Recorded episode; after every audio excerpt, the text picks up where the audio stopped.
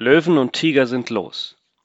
Putin lässt 800 Tiger und Löwe auf die Straßen los, damit die Menschen in Russland in der Corona-Krise zu Hause bleiben. Zumindest schreibt das Nasir Giniotti. Ob das stimmt? Wahrscheinlich nicht. Aber was stimmt ist, dass Putin gesagt hat, entweder bleibt er 15 Tage daheim oder fünf Jahre im Gefängnis. Was leben wir für eine heutige Zeit, wo in komplett Indien und Pakistan die Polizei mit Stöcken auf Menschen losgeht und auf sie einprügelt, damit sie nach Hause rennen. In Rio de Janeiro ist es so, dass die Kriminellen die quasi für die Ausgangssperre sorgen, weil es der Präsident dort nicht tut. Krass. Es ist wirklich eine Löwengrube geworden. Und herzlich willkommen zu meinem Podcast. Dieser Podcast soll helfen, Menschen in schwierigen Situationen neuen Mut zu gewinnen. Ja, das gab es nicht zum ersten Mal, dass die Löwen los waren, und zwar gab es das auch bei Daniel. Daniel ist als junger Mann in gefangen geworden, äh, gefangen genommen worden und wurde nach Babylon gebracht. Knapp 1000 Kilometer von zu Hause weg.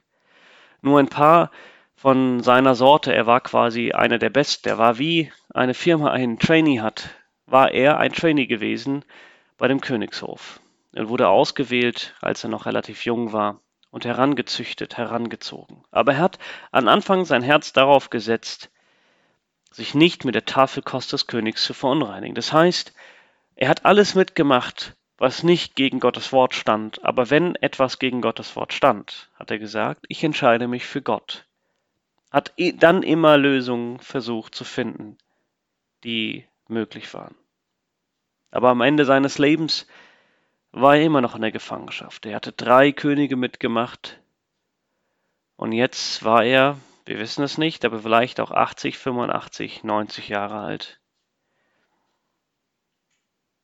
Er war immer noch in der Gefangenschaft. Er konnte während dieser Zeit nie ein wirkliches Opfer im Tempel darbringen. Vielleicht bist du genauso. Du sitzt zu Hause, denkst du, ich bin in der Löwengrube. Die Menschen rennen draußen rum, horten Toilettenpapier und Seife. Und ich bin hier und gefühlt kann mich jeden Moment mein Leben auffressen.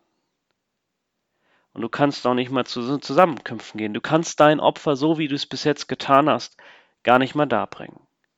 Aber wisst ihr, was Daniel gemacht hat? Daniel hat ein Fenster gehabt, ein Fenster Richtung Jerusalem, um genau sich daran zu erinnern, wo sein Herz stand.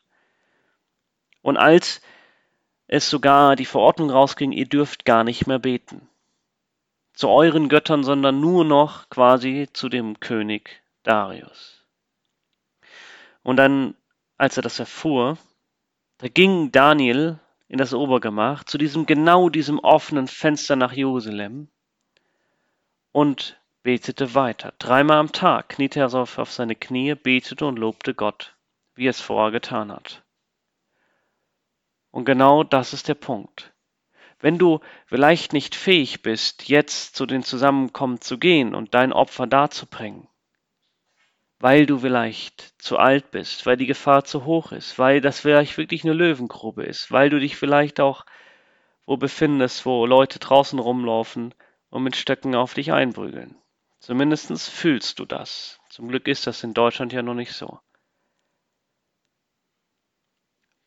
Dann geh hin. Mach das Fenster auf. Ich Richtung Jerusalem. Schütte Gott deine Not aus und sag ihm, was du wirklich möchtest. Vielleicht lässt sich doch Gott erbeten und das Interessante ist, dass Gott sich wirklich erbeten ließ. Vielleicht fühlst du, wie die Geschwister einfach zurücktreten, sich den Sonntag freinehmen. Und auch in deinem Herzen ist diese Gefahr.